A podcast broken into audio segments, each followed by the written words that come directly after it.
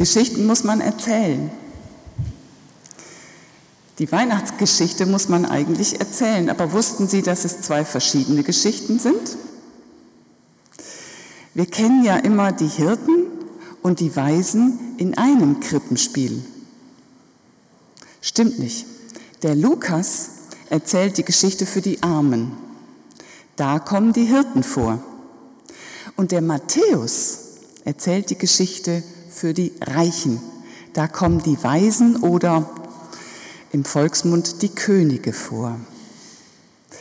Wir hören jetzt die Lukas-Version der Weihnachtsgeschichte und die Matthäus-Version erzählt. Kommt ihr?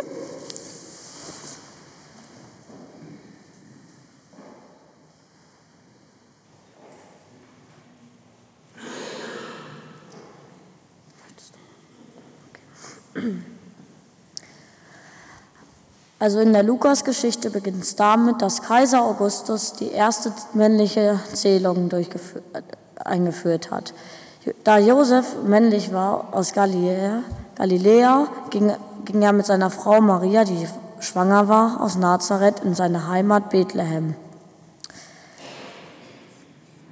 Da aber keine Herberge mehr auf hatte, da alle halt von der Zählung schon da waren, mussten sie fragen und dann plötzlich öffnete eine und sagte, wir haben zwar keinen Platz mehr, aber wir haben noch einen Stall.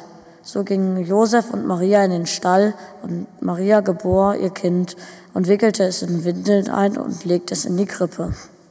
Auf der gleichen Wiese hüteten Hirten ihrer Schafherde und ein Engel flog hin. Da die Hirten sehr ängstlich waren, sagte der Engel, fürchtet euch nicht, ein Heiland wird geboren und eurem Volk wird Glück und Freude widerfahren.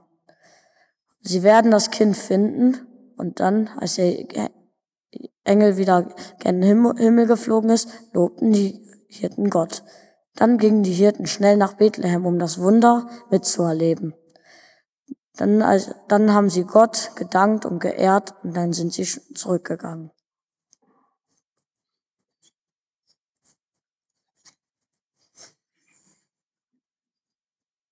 In der Weihnachtsgeschichte nach Matthäus beginnt es damit, dass Maria schwanger ist. Ähm, Josef, will, Josef will Maria verlassen, weil er denkt, das Kind sei nicht von ihm. Ähm, er hat aber nachts einen Traum, in dem ein Engel ihm sagt, dass er bei Maria bleiben soll. Äh, sie suchen dann nach einer Unterkunft äh, und gehen in einen Stall. Dort wird Jesus dann geboren. Ähm, drei, die drei Weisen kommen dann in den Stall, schenken Myrrhe, Gold und Weihrauch. Und nachts, der Engel sagt ihm äh, nachts in einem Traum, dass sie äh, nicht zurück zu dem König gehen sollen, sondern einen anderen Weg wählen sollen.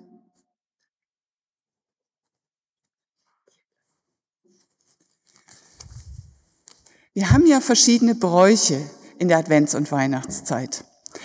Und bei vielen wissen wir eigentlich gar nicht mehr, warum machen wir das eigentlich? Oder wissen Sie noch, warum Sie Strohsterne hinhängen? Engel ist ja noch einigermaßen klar. Lametta? Weihnachtskugeln?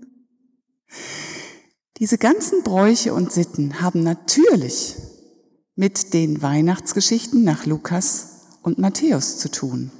Was sie damit zu tun haben, erklären wir Ihnen an einigen Beispielen. Kommt ihr? Einer der Bräuche ist Lametta. Lametta bedeutet für viele Schnee, steht aber eigentlich für Stroh oder auch für Strohsterne. Das hat mit der Lukas-Geschichte zu tun, denn da wurde Jesus in eine Krippe gelegt und darum geht man davon aus, dass in dieser Krippe Stroh lag. Wir haben jedes Jahr die Christbaumkugeln an unserem Baum hängen. Sie stehen für die Äpfel als Zeichen für Sünde, den Eva im Paradies Adam, die Sünde, die in Christus aufgehoben ist. Ein weiterer Brauch ist, Christstollen zu Weihnachten zu essen. Es hat ebenfalls mit der Lukasgeschichte zu tun. Nämlich wird in der Lukasgeschichte erzählt, dass Jesus in der Krippe in weißen Windeln liegt und das symbolisiert der Christstollen mit Puderzucker. Ein weiterer Brauch ist außerdem, dass jedes Jahr die Sternsinger rumgehen und Geld sammeln und danach sind an der Tür komische Zeichen. Die Zeichen stehen für das Jahr und für die heiligen drei Könige Melchior, Kaspar und Balthasar. Die Konfirmanden werden sich jetzt mit einem Lied vorstellen, bis zu uns wie ein Vater. Und danach haben sie Weihnachtsbaumanhänger gebastelt. Das ist einmal ein Engel. Ich meine, das mit dem Engel ist relativ klar.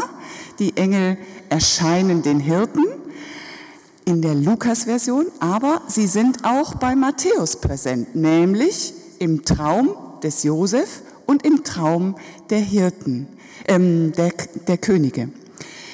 Ähm, der Weihnachtsbaum ist schon ein bisschen schwieriger. Also weder bei Matthäus noch bei Lukas kommt ein Weihnachtsbaum vor.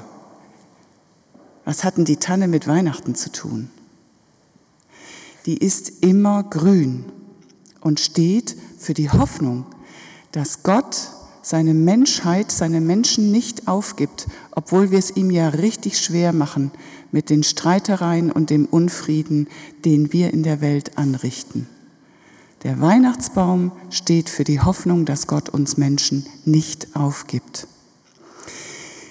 Die Konfirmanden werden nachher jeder laut und deutlich seinen Namen sagen und dann zu der Familie gehen oder zu den Geschwistern, wer gerade da ist. Und die stehen dann bitte mal auf, damit wir gucken können und denen den Weihnachtsbaumanhänger entweder den Weihnachtsbaum oder den Engel überreichen für den heimischen Weihnachtsbaum.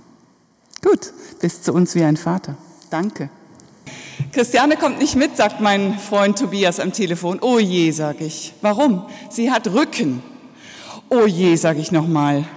Grüß Sie schön, ich fühle mit ihr.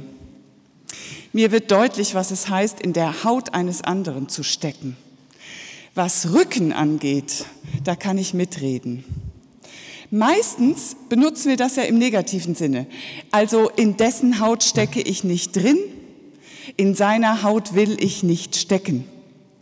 Aber man kann auch in der Haut eines anderen stecken, wenn man sich so sehr in den hineinfühlen kann, dass man weiß, wie sich das anfühlt. Sein Schmerz, seine Schuld, seine Sehnsucht, seine Angst. Und dann ist das für den anderen so, dass der sich unglaublich geliebt und verstanden fühlt. Als ich meinen Bandscheibenvorfall hatte, vor zwei Jahren, kam eben diese Freundin sofort angereist und hatte alle ihre guten Tipps im Gepäck. Zum Beispiel so einen Magnetgürtel, der unglaublich gut hilft. Sie hat für mich gekocht und sie hat mit mir auf dem Sofa gelegen und erzählt, so dass ich meine Schmerzen weniger spürte. Ich kann Ihnen sagen, ich habe mich unglaublich geliebt und verstanden gefühlt. Da steckte jemand in meiner Haut drin. Das ist für mich ein schönes Beispiel für das, was an Weihnachten geschieht. Gott kommt postwendend angereist. Er schlüpft in meine Haut, wird Mensch, um mir zu zeigen, du Mensch, ich weiß, wie sich das anfühlt. Der Schmerz, der nicht aufhört, die Angst, die immer wieder kommt. Aber auch wenn dir zum Brüllen, zum Lachen zumute ist, dann freue ich mich mit dir. Und wenn du Angst und Sorge hast, dann sorge ich mich in dir. Ich stecke in dir drin. Da kann man sich eigentlich nur unglaublich geliebt und verstanden fühlen.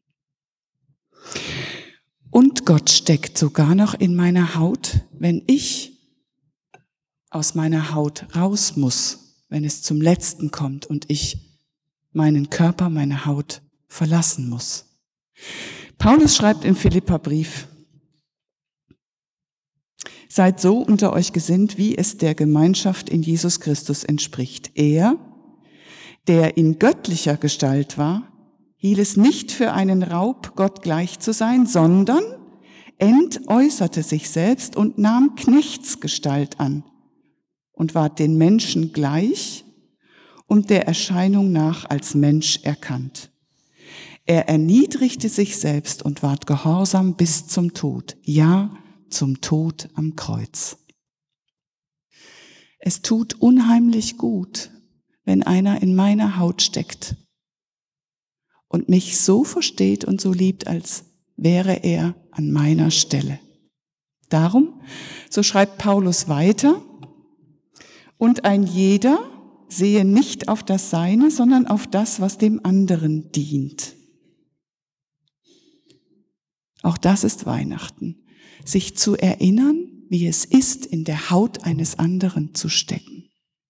Und dann den Flüchtlingen ein Flüchtling zu werden, den Alten ein Alter, den Kindern ein Kind, den Traurigen ein Trauriger und den Lachenden einer, der mitlacht, damit er und sie sich wenigstens ein bisschen verstanden und geliebt fühlt.